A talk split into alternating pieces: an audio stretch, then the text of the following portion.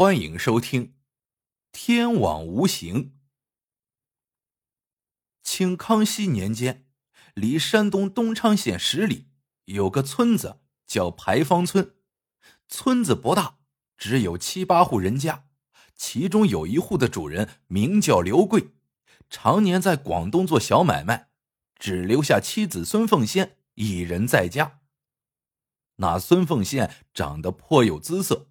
因耐不住寂寞，就偷偷和别人鬼混。这一天，刘贵半夜三更赶回家，喊了半天也不见妻子开门，急得又是踹又是拍的。门好不容易打开了，就发现妻子神色慌张，顿时就起了疑心，急忙跑进屋里，发现后窗开了，窗台上还有两个脚印，就转身逼问。杨凤仙性格泼辣，根本不是省油的灯，不但不肯认错，还扑上来大哭大闹，往刘贵的脸上抓了几条血痕。刘贵恼羞成怒，就狠狠的扇了他几巴掌，把他打倒在地，然后头也不回的摔门而去。刘贵有个姐姐在县城，当夜他便到了姐姐家，气得又灌了不少酒，然后盖上被子。就呼呼大睡。第二天中午，他还没起床，几名捕快就破门而入，当啷一声，把一串铁链子套在他的脖子上。刘贵哪见过这阵势啊，吓得面如土灰，问道：“官爷，请问小人所犯何罪呀？”为首的捕头板着脸说：“别装蒜了，走。”到大堂上去交代清楚。不容他再分辨，就三下五除二的拖到了县衙。原来刘贵有个邻居叫牛三，今天一早到他家去借米，刚推开大门，就被眼前的情形惊呆了。只见孙凤仙倒在地上，面容狰狞恐怖，分明已死去多时。牛三吓得魂都飞了，大呼小叫。喊醒了全村的人。牛三说：“昨天夜里，刘贵回来了，也不知因为何事，他们两口子在屋里又吵又打，没想竟惹出人命官司来。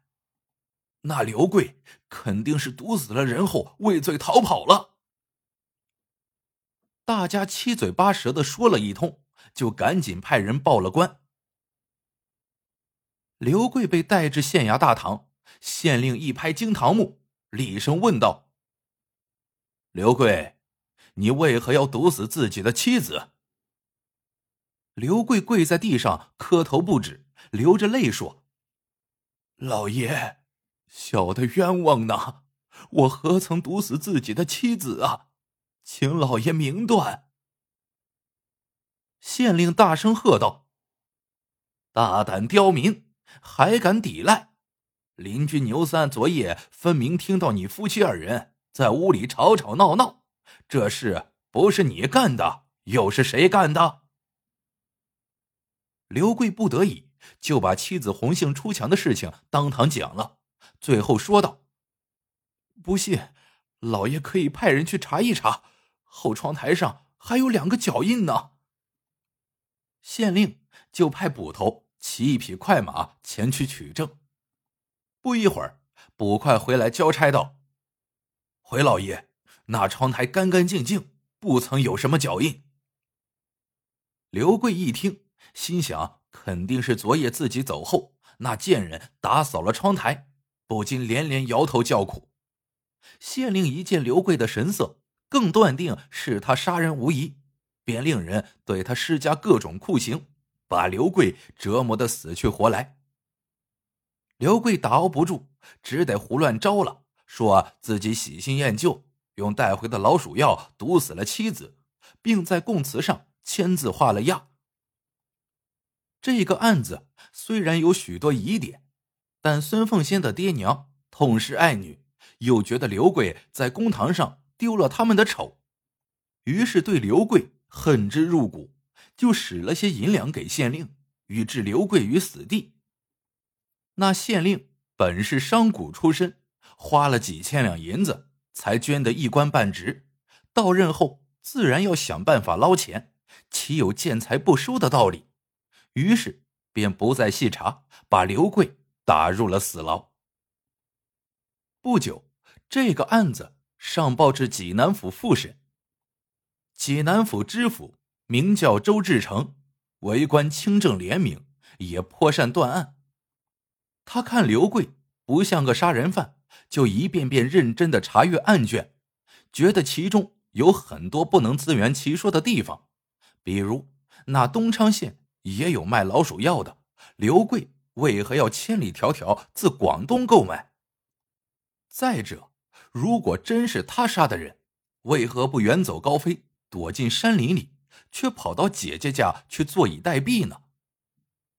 于是，他就对刘贵说：“这个案子有些不明，你不要害怕，把事情的经过大胆说清楚，本官替你做主。”刘贵知道是遇上了包青天，就全部推翻了原来的口供。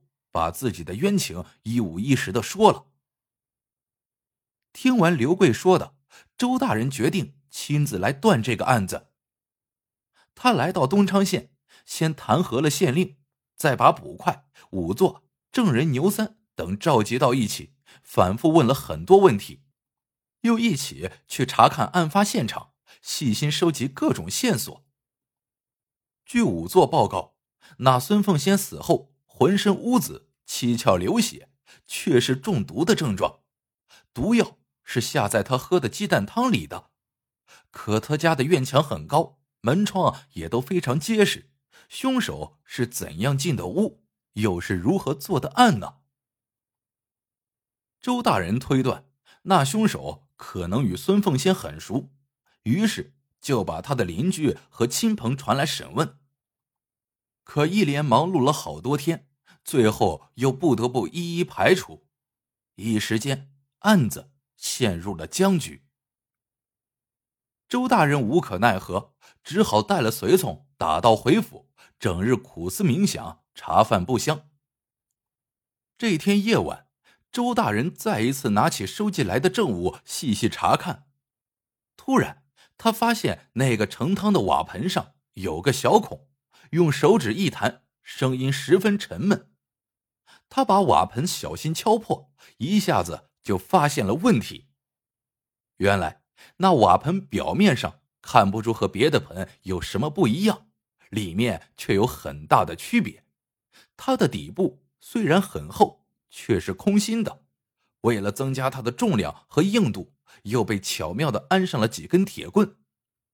周大人传来仵作，一查验，那空心瓦片里果然。还残留有不少的剧烈毒药，真是踏破铁鞋无觅处，得来全不费工夫。周大人不禁仰天大笑：“哈哈哈，好个狡猾的狐狸！”那瓦盆是一个姓王的窑匠做的，周大人派人马上把他抓了起来。王窑匠开始还嘴硬，一见到证物，吓得脸色苍白。不待众衙役的棍棒落下，便老实招供。原来他做生意贷了刘贵夫妇五十两银子，一直没能还上，眼见利息越滚越多，心里十分着急，就决定毒死刘贵夫妇。他想过很多办法，都觉得不妥。他知道弄不好全盘皆输。一次，他不小心把一团干草做进了瓦盆坯里。最后烧出来时，盆底出现了一个大洞。受此启发，他想出了一个毒主意，设计出了一个空心的瓦盆，只留下一针鼻大小的小孔通往盆底，然后灌满毒药，再用白蜡封上，卖给孙凤仙，好等刘贵回来将他们一网打尽。不想只毒死了孙凤仙一人，他还没来得及做第二个空底瓦盆。就被周大人发现了秘密。王瑶将自知死罪难逃，长长的叹了一口气：“唉，今生的债务总算是彻底免掉了，只有等到来世再偿还了。”由于王瑶将认罪伏法，证物俱在，整个案子便就此了结。周大人破了案子，不仅受到当地老百姓的赞扬，也得到了上司的赏识。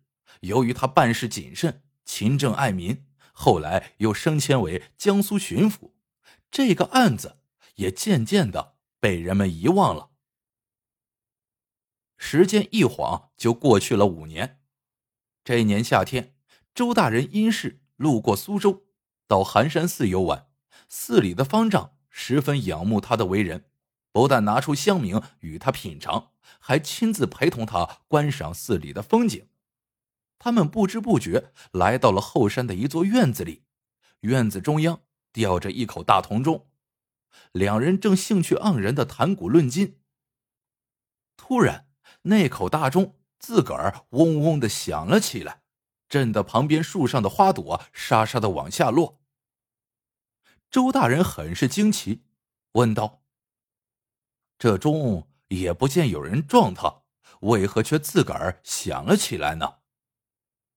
方丈笑道：“周大人有所不知，此钟乃前朝所铸，一共有两口，并称为阴阳钟。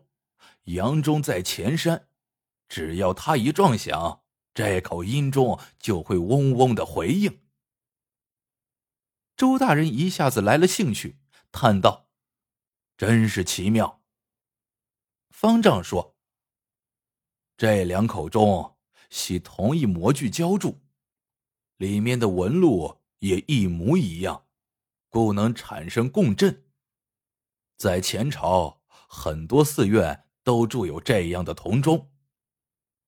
若佛门弟子犯了淫戒，就会被扣在这口钟里，阳钟一撞。”他就会被震得眼珠脱落，周身乌紫，七窍流血而亡，真是残忍至极。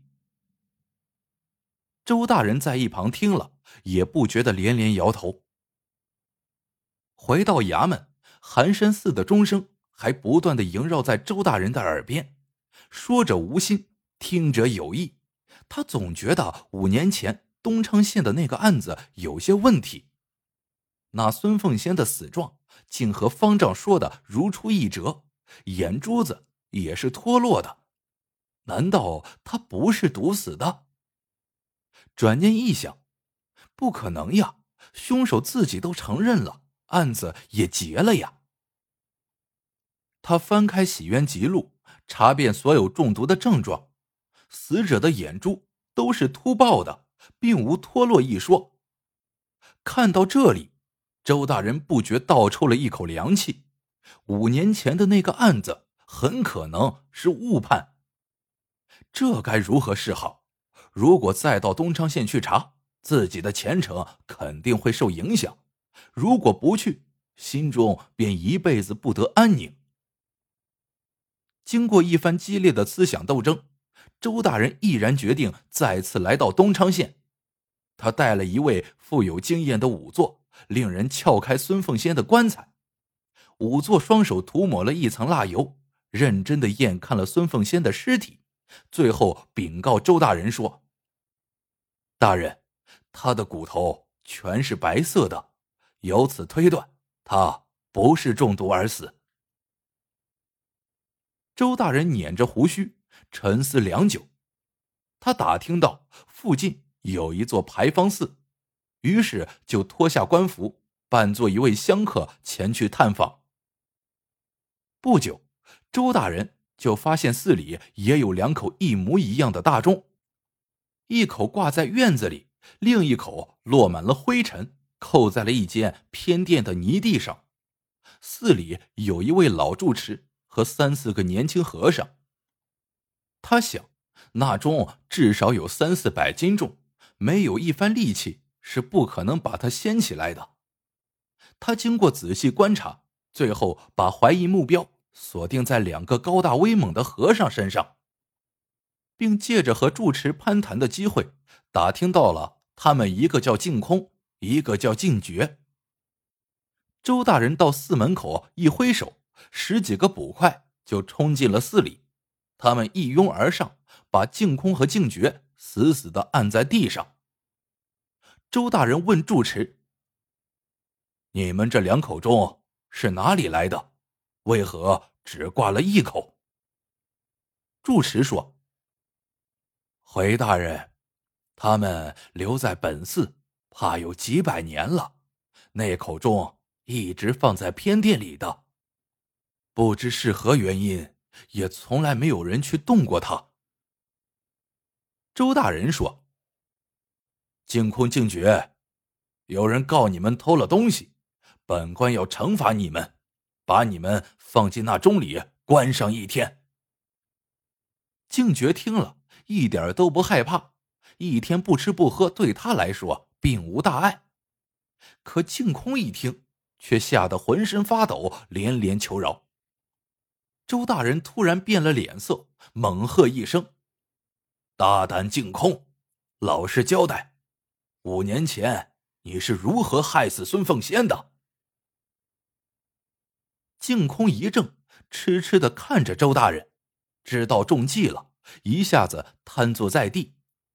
周大人说：“天网恢恢，疏而不漏，你现在可有话要讲？”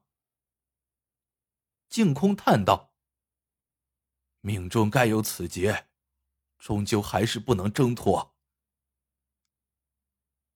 据净空交代，五年前他和孙凤仙勾搭成奸。